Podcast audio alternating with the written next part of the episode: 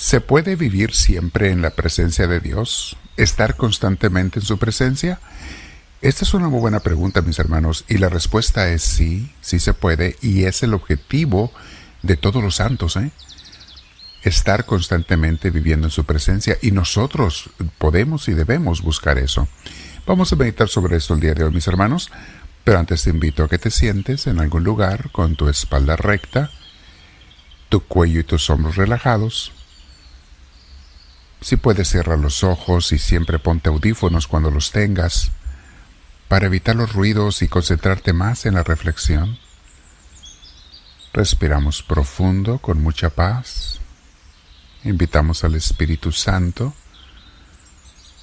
Tú pídele con tus palabras, Espíritu Divino, ven a mí, te lo pido. No te merezco, pero te necesito, me haces falta. Y todo lo que piense, todo lo que hable, lo que diga, lo que lo que haga durante el día también, que sea inspirado por ti, Señor, te lo pido. Que nunca sea yo, sino tú quien lleve mi vida. Que seas el amo, dueño y Señor de mi vida, Señor Dios nuestro. Bendito seas. Y con mis hermanos te decimos todos, en donde estemos, en cualquier lugar, te decimos juntos, Gloria al Padre, Gloria al Hijo, Gloria al Espíritu Santo, como era en un principio, sea ahora y siempre, por los siglos de los siglos. Amén. Bien, mis hermanos, el día de hoy vamos a meditar en dos consejos para mantenernos en la presencia de Dios. Y no, no son los únicos dos, hay muchos más. Pero quiero mencionar estos dos para mantenerlo simple y si comenzamos a practicarlos, podremos ver un cambio en nuestras vidas, en nuestra relación con Dios en cómo vivimos la presencia de Dios. Por lo general vemos nuestra relación con Dios como una sucesión de actos. Por ejemplo, hago actos buenos, estoy bien con Dios, hago actos malos, estoy mal con Él. Y en teología también definimos entre el estar en gracia de Dios o estar en pecado. Son temas muy muy amplios. Obviamente todo esto es bueno de conocer y tener presente, pero hay otras formas de mantenernos en la presencia de Dios quizá eh, que se pueden entender de una manera más sencilla y puede resultar algo más práctico para muchas personas que va relacionado con estar en gracia de Dios, obviamente con estar bien con Él, hacer las obras buenas, etc. Pero vamos viéndolo desde una manera más simple, más sencilla. Y para ello recomiendo dos cosas. Les repito, hay muchas otras cosas que podemos hacer, pero hoy quiero compartirles dos. Primer eh, consejo que les doy. Estar a todas horas platicando con Dios o pensando en Él. Siempre insistimos, mis hermanos, en que todos tengamos un rato de oración diaria, pero eso solo es parte del vivir en la presencia de Dios. Es muy importante que a cada momento también estemos platicando con Él en nuestro interior en medio de nuestras actividades diarias. Platica con Él sobre las cosas que te están pasando, lo que estamos viviendo, las cosas bellas y las cosas tristes o incluso los problemas que nos acontecen. Platica con Dios a todas horas en tu interior. Hazlo un hábito, porque esto se hace un hábito, y no tarda uno mucho en hacerlo, mis hermanos. Y, y descubres que empiezas a sentir su presencia, y mientras más te adentres en esta comunicación con Él, y si vas acompañado con la oración diaria de mínimo media hora de oración a solas con Dios, vas a ir aprendiendo a escuchar su voz también. Él te va a hablar y vas a aprender a escucharlo. Y mientras más empeño pongas en esta oración de todo momento, más irás desarrollando una amistad con Dios, lo cual será un maravilloso regalo. Consejo número 2 Nunca pierdas de vista el cielo. ¿Qué queremos decir con esto, mis hermanos?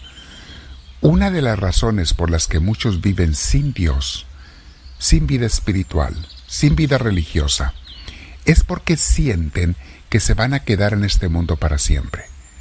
De hecho, no quieren ni pensar en la muerte. Sienten que van a vivir aquí muchísimos, muchísimos años más. Viven como si nunca se fueran a morir planean únicamente para este mundo. Se preocupan mucho por quedar bien con la gente de este mundo, pero muy poco se preocupan por quedar bien con Dios. Claro que hay muchas cosas más que podemos hacer para vivir en la presencia de Dios, mis hermanos, pero esto es muy importante. No pierdas de vista el cielo. Nos vamos a ir de aquí en cualquier momento. Los monjes, les he dicho, tenían en sus celdas, y muchos todavía tienen, una calavera. Una calavera que les recuerda que para allá vamos todos, que dentro de unos años eso serás tú en esta tierra pero si te mantuviste con el Señor, estarás en el cielo, no aquí. Encuentra las diferentes maneras de comunicarte con Dios que a ti te sirvan, mi hermano, mi hermano. Busca una forma de tener esa relación con Él. Y te invito a meditar esto el día de hoy para que puedas siempre estar en la presencia de Dios. Haz el hábito de platicar a todas horas con Él y de pensar en el cielo, en ir con Dios al cielo. Los santos hacían mucho estas dos cosas.